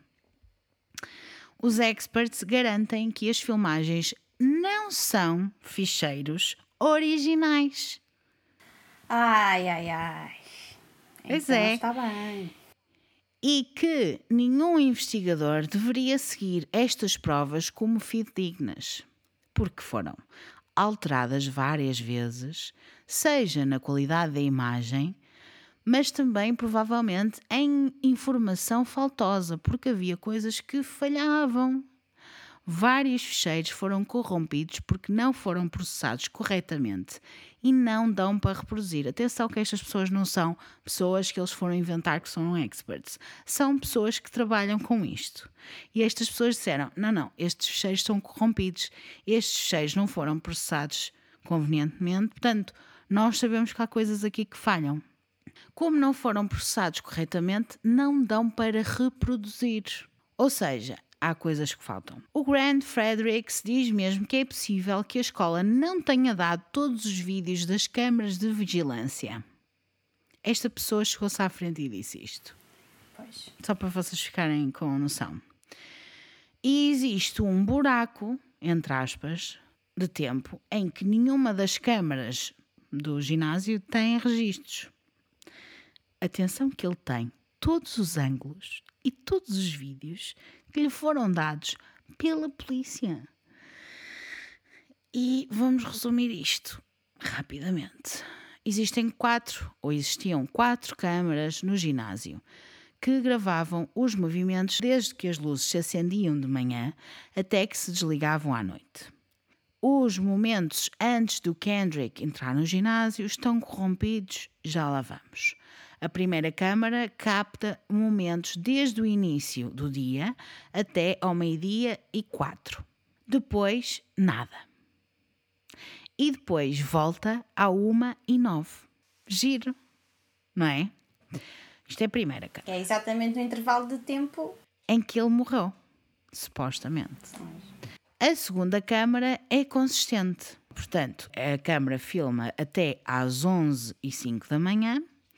Depois para e depois volta mais de duas horas depois, à uma e um quarto da tarde. A terceira câmara também para às 11h05 e volta à 1h16. O que é estranhíssimo, porque elas param em alturas diferentes e voltam em alturas diferentes. Isto parece que foi manipulado com mãozinha, que alguém foi lá parar e voltar a pôr, não é? Digo eu, digo eu, e sou eu que também gosto de teorias da conspiração. A quarta câmara final tem uma gravação até ao meio-dia 4, nada durante mais de uma hora e volta a 1 e 9. Estás estás a desesperar, não é? Tô, tô. Depois há outra câmara, que é do corredor, que vai dar ao ginásio, que é a última vez que é visto o Kendrick. Que eles, depois de várias vezes de estarem a ver aquilo, andam para trás, andam para a frente, vão para trás, vão para a frente, percebem que parece estar 10 minutos atrasada. E que não há confirmação que nenhum dos tempos das câmaras, nenhuma delas, seja exatamente o tempo real. E nesta é, como eu te disse, a última vez que o Kendrick é visto. Durante a hora seguinte, portanto, depois da 1 e 16, que é quando pararam e depois voltaram, e depois pararam, e depois voltaram, existem ainda inúmeras falhas nas câmaras do ginásio. Portanto, da 1 e 16 às 2 e 16 houve inúmeras falhas nas câmaras. E não sei se eles fizeram isto para parecer, ah, isto está mal, está corrompido. Porque depois não falham todas ao mesmo tempo, sabes? Falham uma um bocadinho aqui, depois falha outra um bocadinho ali. Depois... Eu vou pôr o vídeo no Patreon para quem é do Patreon para o pessoal ver, porque isto é assim. What the fuck? A enganar quem? Para além disto tudo, não há nenhum vídeo a mostrar a descoberta inicial do corpo de Kendrick, dos miúdos a irem ver e encontrarem o miúdo. A vez seguinte onde se vê Kendrick nas câmaras é no dia seguinte, quando ele está a ser levado para fora do ginásio num saco para cadáveres, naqueles sacos pretos. E é isto. É isto que os vídeos nos dizem. Eu vou dizer o resto das informações e depois vamos fazer as nossas conclusões, porque eu acho que nós já temos opiniões. Exato. Ah, rimei. Quem rima sem querer é amado sem saber. Em 2015, o reverendo Rose, que estava inicialmente muito envolvido no caso, disse que não acreditava mais que Kendrick tinha sido assassinado. Porque não sabemos, não sabemos quais são os motivos. Ficam várias perguntas. Será que foi premeditado? Talvez não. Mas é estranho que os irmãos não tenham querido colaborar com a polícia, porque se tu não tens nada a esconder, porquê que te escondes, meu amigo? Porquê? Porquê? É estranho que as mãos deles estivessem atrás das costas e não à frente a tentar apanhar o de sapato. Talvez tenha sido uma discussão ou uma partida que correu mal. É confuso, mas enfim. No dia 20 de junho de 2018, a mãe de Kendrick disse que eles decidiram desenterrar o seu corpo novamente para uma terceira autópsia. A mãe diz que não queria fazer isto. Pá, eles são religiosos, né? Eles não querem mexer no corpo do filho deles e depois isto deve ser uma coisa. Eu nem quero imaginar. Eu não quero ser mãe e não quero imaginar. Mas a mãe disse que sentia que precisava de o fazer para sentir que, pá, que tinha alguma resposta, percebes? Vai fazer dois anos que ela pediu esta terceira autópsia. A terceira autópsia revela que aparentemente não foi acidental a morte e que houve efetivamente um traumatismo contundente ou uma pancada violenta como causa da morte provável. O Kendrick morreu há 7 anos. Tinha 17 anos, portanto faria 24. A mãe continua a dizer que ele foi morto injustamente e que vai continuar à procura de respostas. Uma amiga da família diz que, e agora citando, ninguém é estúpido, ninguém é cego e toda a gente vê que isto foi um cover-up.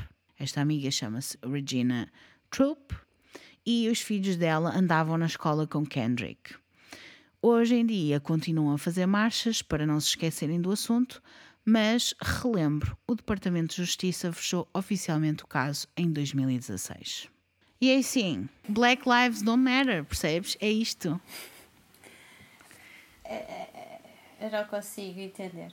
Porque é mesmo isso. É, eu acho que Eles acham que as pessoas são burras, não é? Só pode ser. Dizer, vamos contar aqui uma historinha qualquer e toda a gente vai acreditar. Quando tudo aponta para não ser isso, quer dizer. É chamar as pessoas Yep. de burro, não é? Eu acho. Sim. Não faz sentido nenhum. Sim. A parte das câmaras então é gritante, não é? Quer dizer, então precisamente iam falhar todas coincidentemente naquele período de tempo. Coincidência, não é? Quer dizer, Coincidência. não dá para acreditar, não dá mesmo. Mesmo que uma Não pessoa dá. se esforce, não é? Uma pessoa até se pode esforçar, mas não dá. Eu já nem me esforço, sabes, Mariana? Já me conheço um bocadinho, né? Já ouves Sim. o meu podcast há algum tempo. Eu já não me esforço. E então, nestes tempos que estamos a viver, não me esforço nada. Eu tenho a certeza que isto foi morte, Sim. foi assassinato e foi racial. Tenho a certeza que isto foi motivo racial. Tenho a certeza. Quanto a inventarem uma cena que é uma mulher que está no meio, ainda me deixa mais fedida, percebes? Sim. ainda me deixa mais irritada porque what the actual fuck mas que isto é assassinato ninguém me tira da Não, cabeça isso, isso é- eu acho que isso é claro. Quer dizer, ah, toda a história da queda é ridícula e não tem ponta por onde se pega. Portanto, alguém, alguém o matou, não é? Uhum. Todas as provas apontam, ok, podem nunca ter sido provadas, mas muito conveniente, o pai é polícia no FBI. FBI. Portanto, desculpem lá, não é? Quer dizer, qual a melhor pessoa para ir lá tentar limpar o que os filhos, se calhar, fizeram? Se já era. sim imagina e eles chegavam a casa e disseram pai fi- fiz merda um deles Exato. pai fiz merda e ele o quê vai à, vai à escola trabalha no FBI qual é o problema que ele teria em dizer apaguem já essa merda apaga aquilo tudo, tenta pôr as coisas de uma forma. Podia se calhar ter feito as coisas no mais sentido, mas não sei qual foi a ideia também de enrolar no tapete, pôr os sapatos e tudo mais. Mas pronto, lá fez aquelas coisas dessa forma. Ah, Não, até pode ter sido miúdo. Sim. Percebes que fez isso. exato, sim, sim, sim. E depois Mas lá. o, o pai só fez é apagar. ah, Opa, que pode não ter sido, atenção. Ninguém está a dizer que foram eles. Sim. Mas que é suspeito, é suspeito. E depois a parte dos Que é órgãos. suspeito, é suspeito. Epá, e os órgãos é gritante, mais uma vez. Para além das filmagens serem gritantes, os órgãos ainda é mais gritante. A que propósito é que eles vão tirar os órgãos do miúdo que morreu por acidente? É que esta pergunta é a pergunta que eu tenho. Se tu não tens nada a esconder, porquê é que te escondes? Qual é o problema? Porquê é que não falas? Porquê é que não dizes? Porquê é que os miúdos nunca falaram? Pois. Porquê que os miúdos nunca colaboraram com a, com a polícia? Será que era porque o pai tinha medo que eles dissessem mais do que aquilo que eles queriam dizer? Será que era porque eles tinham coi- coisas a esconder verdadeiramente e por isso é que não falaram nada? Não sei, é assim, é suspeito. É É suspeito. suspeito. Ainda Poderia ter mais- sido outra pessoa qualquer. Sim, exatamente. Pode ter sido outra pessoa qualquer. Agora, pode também o facto das pessoas dizerem que já antes eles tinham esse tipo de abordagens com ele, de bullying e provavelmente racismo, etc. Quer dizer, tudo aponta ali que haja possibilidade que sejam eles, não é? E depois mesmo essa, aquela hora do autocarro do outro não poder estar. Quer dizer, a hora também não é ali muito longe de, de uma possibilidade. Portanto, quer dizer, todo. não foi às nove da manhã que ele porque- foi embora, não é? Pois. Até porque supostamente aquelas imagens que são vistas são, têm 10 minutos de diferença. Pois. supostamente. E há câmaras que vou relembrar os timings, que é para as pessoas se sentirem confortáveis com a situação, ok? Há câmaras que param ao meio-dia e nove, há câmaras que param às onze e cinco.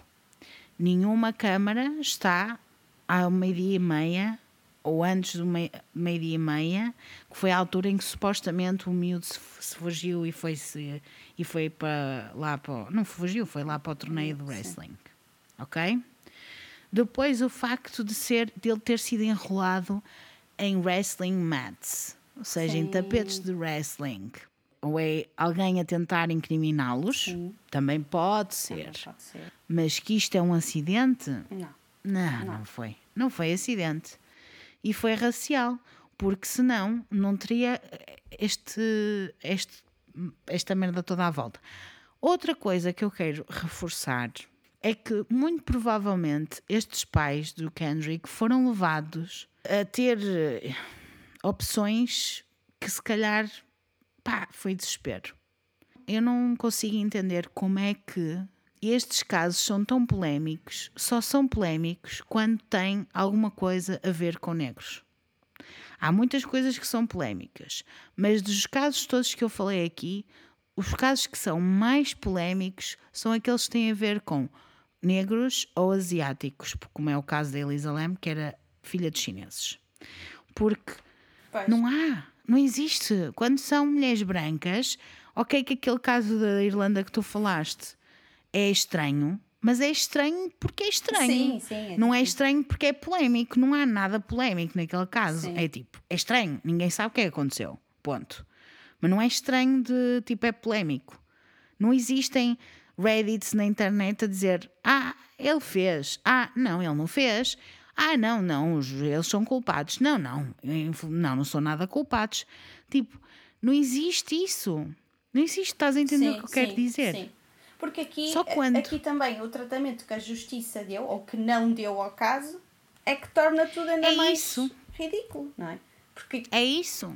porque até eles podiam estar inocentes, aqueles dois, mas tinha de ser feita uma investigação. Quem é que fez a investigação mais profunda? Foi a CNN. Foi a CNN que se foi envolver neste caso. Porque percebeu que os pais estavam a ser manipulados. Pois. E depois tu vês os vídeos e ainda vais ficar mais do meu lado, ainda vais, perce- vais perceber mais. Ok, já, tens razão.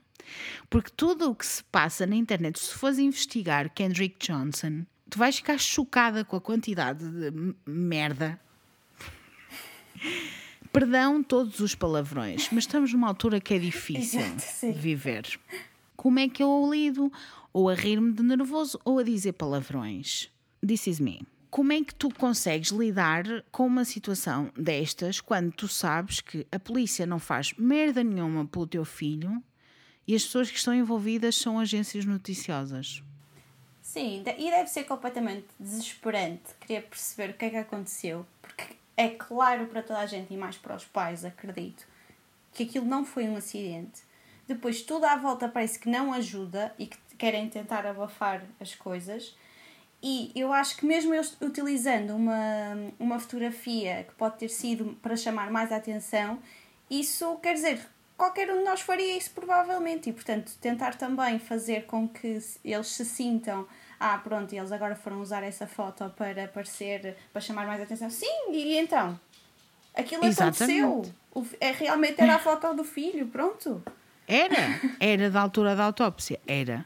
Era para chamar a atenção, É, sim. exato. E depois? E depois? Relembra as fotografias que andam na imprensa da Cláudia Simões, que foi atacada este ano pela Sim. polícia portuguesa por não ter mostrado o quê? Um passe à frente da filha de 8 anos. Relembro, essas fotografias que estão a passar na imprensa são as fotografias que chocam. Não são as fotografias dela feliz e linda e contente. Obviamente que as fotografias que são que se vão passar mais informação e uma informação chocante que te vai deixar indignada e com vontade de fazer alguma coisa, são as fotografias chocantes. Por isso, eu não, eu não condeno de todo que eles tenham usado essa Sim. fotografia. Também não condeno que eles tenham deixado o caso, porque eles foram motivados pelo juiz para deixar o caso de parte. Portanto, Sim, Amigos. se um juiz, que é supostamente quem à partida deveria ser imparcial e devia estar a tentar manter as coisas, Yeah. tentar perceber o que é que se passou, é a pessoa que lhes diz: ah, deixem lá isso que não vai valer a pena. Uhum. Como assim, não é? Não, não há como. É, é interessante ver isto. É interessante ver todas as cenas tenues que existem de racismo, de microagressões racistas que nós vemos todos os dias na nossa vida normal Sim. e que assistimos e que, yes, estamos, está tá tudo bem. Está tudo. Para quê? Para que irmos fazer uma manifestação de, pelos direitos humanos? Não, vamos apanhar todos Covid. Gostaste? Eu tinha que deixar aqui uma coisinha política, porque não vai dar. E somos todos de esquerda. Todas as Ah, pessoas que sim, se sim, manifestam, sim, somos todos de esquerda, está bem? Um beijinho para o Rui Rio. Por acaso gosto, gostava muito dele e gosto dele, mas acho que é infeliz este tipo de comentários e, portanto, Mariana, desculpa. Não. Obrigada, porque eu acho que isto é importante e foi uma história É. boa uh, que eu Foi. gosto. E, e acho que está, sem dúvida, dentro do, do- da atualidade, não é? Infelizmente. Sim. Eu gostava, sinceramente, que a nossa realidade fosse outra, não é? E que isto fosse só uma conversa de há muito tempo atrás. Como Também muita eu. gente acha, não é? Que isto Como muita gente acha que não acontece no nosso país, etc. Que estas coisas não estão a acontecer, que não há pessoas racistas em Portugal. Mas também já Portugal chega... não é um país racista. Exato, mas já chega também de fechar os olhos a isso, não é? Que é o que muita gente faz, Por é isso mais mesmo fácil é que olhar para lá. eu, eu aviso já que os próximos temas serão todos a ver com isto. Todos. De uma maneira ou de outra, negros ou asiáticos ou whatever, vão ser todos acerca disto. Se vocês querem estar dentro da, da discussão, ótimo. Gostava muito que vocês estivessem dentro da discussão. Até porque nós precisamos discutir isto Sim. e nós precisamos de falar sobre isto. Precisamos de falar sobre feminicídio. Precisamos de falar de pessoas, de mulheres que morrem só porque são mulheres. Precisamos de falar sobre todas as pessoas que morrem porque têm uma cor diferente da pele, que têm mais melanina ou menos melanina, ou tudo que tem a ver com etnias diferentes. Precisamos de falar da comunidade cigana, que é gigante em Portugal e que as pessoas decidem ignorar que essa comunidade existe. E eu sei que eu às vezes peco por não falar tanto de casos portugueses, mas é porque me é muito próximo e dói-me muito mais. Porque estas coisas doem-me. Isto dói-me, porque eu sei que isto acontece em Portugal, atenção, mas não na proporção que acontece nos Estados Unidos. E nós sabemos disso. Mas isso acontece. Acontece. Mas eu às vezes pego por não falar nos casos portugueses, porque que é que acontece nos casos portugueses? Qual é o caso português que se sabe mais de coisas? Nem sequer é português, é o da Medi. Sim, E ainda esta semana, verdade, agora há para nos é? distraírem, não é? Para nos distraírem. É, porque é para isso que isso Sim. existe. É para isso que estão a falar no, caso novamente. Não é? Desenganem-se aquelas pessoas que acham que é porque ah, realmente descobriram novas coisas, faz aniversário dela que ela desapareceu. Não é por causa disso, pessoas. As pessoas estão-nos a mandar areia para os olhos e nós, nós assim, ah, ai que giro, ai que giro, estão a descobrir novas coisas. Epá, vão para o caralho. É o que eu tenho a dizer. que eu já não aguento mais. Desculpa, Mariana, por ter trazido um tema Não. tão pesado, mas é isso, é o que a gente vai continuar a lidar. exatamente. E olha, espero, eu espero que isto mude. Não sei, Eu também de tenho, qualquer maneira. eu também tenho essa esperança, mas eh, não sei. Eu acho que o importante também é trazer as- os assuntos para fora e falar deles Uhum. agora é o mais importante. Mesmo que isso seja preciso, a certas coisas que as pessoas ficam logo preocupadas e ah, e agora vamos. Mas eu acho que é preciso trazer os assuntos para fora e as pessoas falarem e debaterem e tudo mais. Hum, eu- tenho esperança que as coisas mudem. Eu acho é que se calhar a nossa geração já não vai ver isso. Será que sou pessimista? Eu, eu, eu, quero, eu quero acreditar que és pessimista. Eu quero acreditar que, sendo a geração da liberdade, que vamos deixar um mundo mais livre do que está agora. Sim, sim. E acho, Sim, e pá, fogo, eu nasci depois do, do 25 de Abril, eu preciso disso, man. sim. Meu marido nasceu depois do 25 de Abril. Meu marido é de direita. Não é que eu seja de esquerda, mas a questão nem é essa, é tipo, direitos humanos. Sim. Pá, precisamos de mudar. Sim, Precisamos de mudar, man. Não, não dá, não dá, já chega, não dá a dar, já, já, já passamos, já, já foi, já andamos, é tipo, vamos andar para a frente.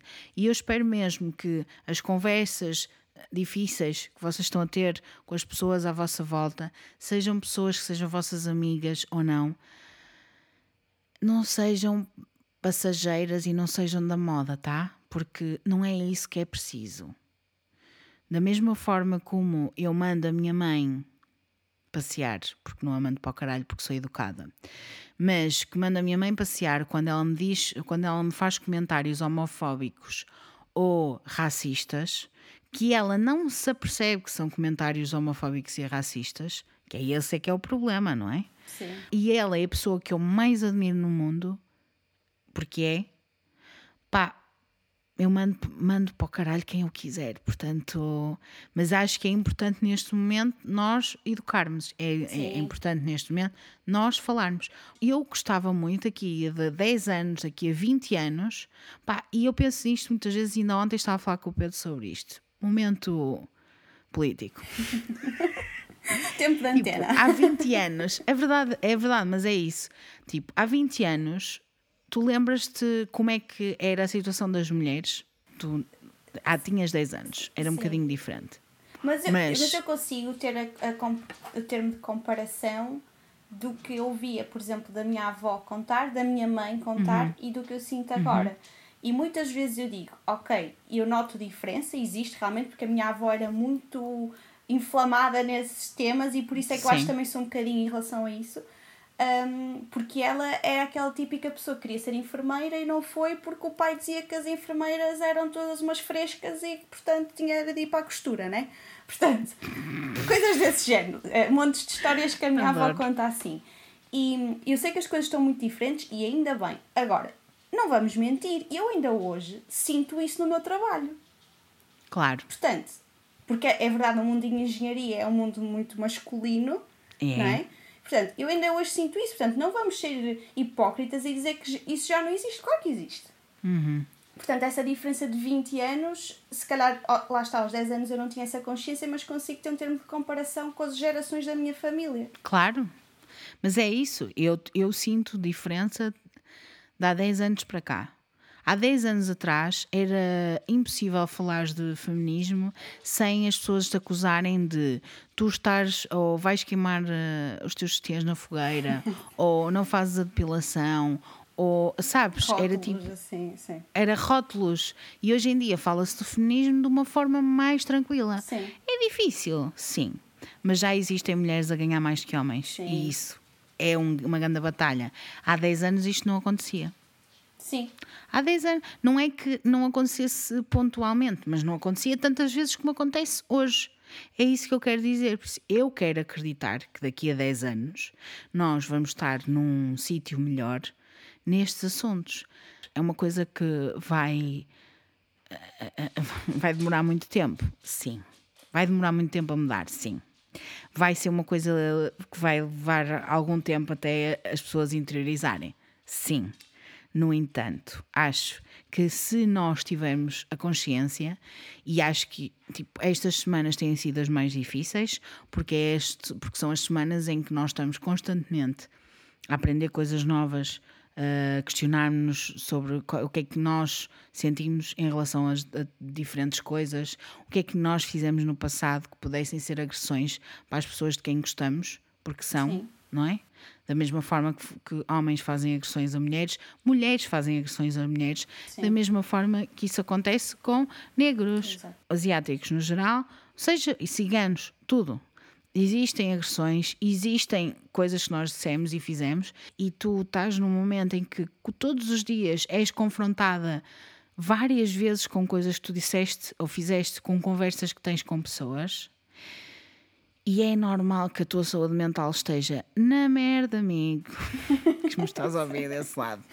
É normal, mas também é normal que tu pegues em ti e penses assim: ok, agora vou sair um pouquinho das redes sociais, agora vou tomar um banhinho, agora vou pensar noutra coisa, vou ver um Queer Eye que é lindíssimo e apoiamos, vou, vou, vou ver outra coisa qualquer para me divertir, sei lá, o que vocês quiserem. O que vocês quiserem ver, desde que não seja Big Brother, está tudo bem. Mas verem coisas, divertirem-se, pensarem noutras coisas e depois, no dia seguinte, voltar à ação. Porque é isso que precisamos, é não nos calar, porque não ninguém nos vai calar agora, porque para mudarmos o mundo não nos Sim. podemos calar agora. Mas, ao mesmo tempo, sentir que as expectativas são realistas, portanto, que eu, não, eu sei que daqui a 10 anos não vai estar tudo mudado, mas eu espero que daqui a 10 anos esteja alguma melhor. coisa já. Sim. Sim, isso eu Pronto, é mais por aí. Eu não acredito que vão mudar os, os livros de história todos para o ano. Mas eu gostava que mudassem na minha lifetime, percebes? Sim, sim. Sim, também espero que sim. Porque, porque já chega, é isso. Acho que já, quer dizer, já não faz mais sentido. E eu Já não sei chega. se, se, entretanto, eu acho que isto tudo aconteceu ao mesmo tempo que as pessoas estavam a passar por uma quarentena ou depois de uma quarentena. E eu não sei se isto se- fez com que as pessoas tivessem mais tempo para pensar. Uhum. E eu acho que isso foi bom nesse, nesse, nesse sentido. Se calhar se andássemos todos na nossa vida, na nossa rotina. uh, Concordo. Ninguém ia. Quer dizer, as pessoas iam obviamente pensar Fomos sobre obrigados. isso. É isso. É, fomos obrigados a pensar e fomos obrigados a, a confrontar-nos com diferentes realidades e fomos obrigados a confrontar-nos com a nossa própria história. Não é só de Portugal, eh, de cada um de nós. Sim. Não é só de Portugal, não é só daquilo que estudaste, não Sim. é só. Mas, tipo, o facto de haver segregação, o facto de, de tu própria não teres contacto com algumas pessoas de algumas culturas e, por isso, condenas essas mesmas culturas, mesmo sem saberes que as estás a condenar. Essas coisas todas, tipo, várias coisas que foram acontecendo ao longo do tempo. Vocês estão a ouvir a minha cadela, que é preta. Eu posso dizer agora. Eu também tenho um amigo preto, mas é uma cadela. Mas não, estou a brincar, obviamente, estou a ser irónica. Mas tipo, coisas que tu vais te confrontando e és obrigada a fazer isso porque estás em quarentena. Mas isso não é uma coisa má. Não. Isso é uma coisa boa. Sim. Eu concordo contigo. E sim, e se calhar as pessoas saíram todas à rua porque estavam fechadas em casa há muito tempo, sim. Mas e depois? Sim. Foi por uma O que é que boa isso causa, vai então. retirar? Exato. O que é que isso vai retirar ao movimento, a força? Nenhum, não vai retirar nada. Enfim, Mariana, estamos aqui há muito tempo à conversa. Pessoas que têm, mas já perceberam que nós temos um bocadinho a mesmas, os mesmos ideais e que e às vezes é, é, é bom. E é isso. Às vezes é bom deitar cá para fora e, e é assim, se vocês estão fartos de vos ouvir, está tudo bem mas não deviam, porque isto é obrigatório, toda a gente ouvir. Se querem ir ouvir mais da Bilinha a falar sobre raça e etc., mais uma vez vol- volto a referir o podcast da Tom, profundamente superficial. Foi uma conversa muito acesa entre duas pessoas que estavam muito irritadas, porque foi no ah, mais alto do mais alto, que foi ontem quando acordámos, eu tipo enraivecida e ela enraivecida estava, então estávamos as duas quase a gritar uma com a outra, mas no bom sentido de vamos motivar, vão lá ouvir, Vou ouvir. porque vai ser bom. Quanto às pessoas que querem seguir este podcast, para a semana vamos continuar a falar destas coisas com certeza. De outra maneira, há de ser outra história, não há de ser sempre igual, porque vai ser sempre diferente, mas provavelmente vai haver incompetência policial. porque sim. Mas vou falar de um tema, não vou dizer qual é, posso dizer depois à Mariana, mas não vou dizer já, live. Mas vou falar de um tema que está na minha list há muito tempo, por isso é daqueles esperados há muito tempo. Mas querem me seguir, querem saber qual é o tema, querem saber qual vai ser a minha convidada. Já digo que vai ser uma menina. Querem saber o que é que vai ser tudo? Têm que me seguir no Patreon. A Team Patreon é muito fixe. Nós fazemos coisas muito lindas, eu acho, pelo menos eu acho. Às vezes falamos demasiado, mas é ok também. Querem seguir-me no Patreon? Só precisam de ir ao meu Instagram, é Raquel Caldevila, com dois L's sempre. Está lá no link o episódio de hoje, claro. Está o episódio Black Lives Matter, por há de estar ali ad eterno. E está também o link do Patreon e o link para o meu e-mail, para onde podem mandar sugestões, mas aviso já que dou prioridade aos patronos. Which is not a, a word that I like.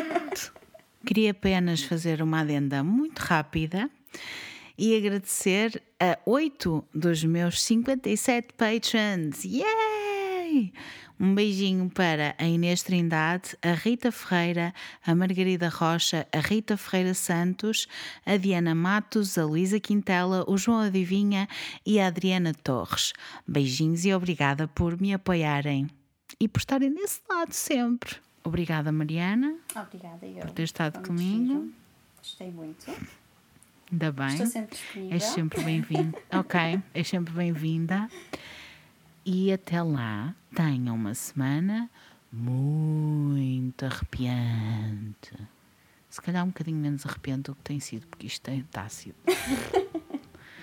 Mas pronto, tenha uma semana arrepiante na mesma. Beijinhos.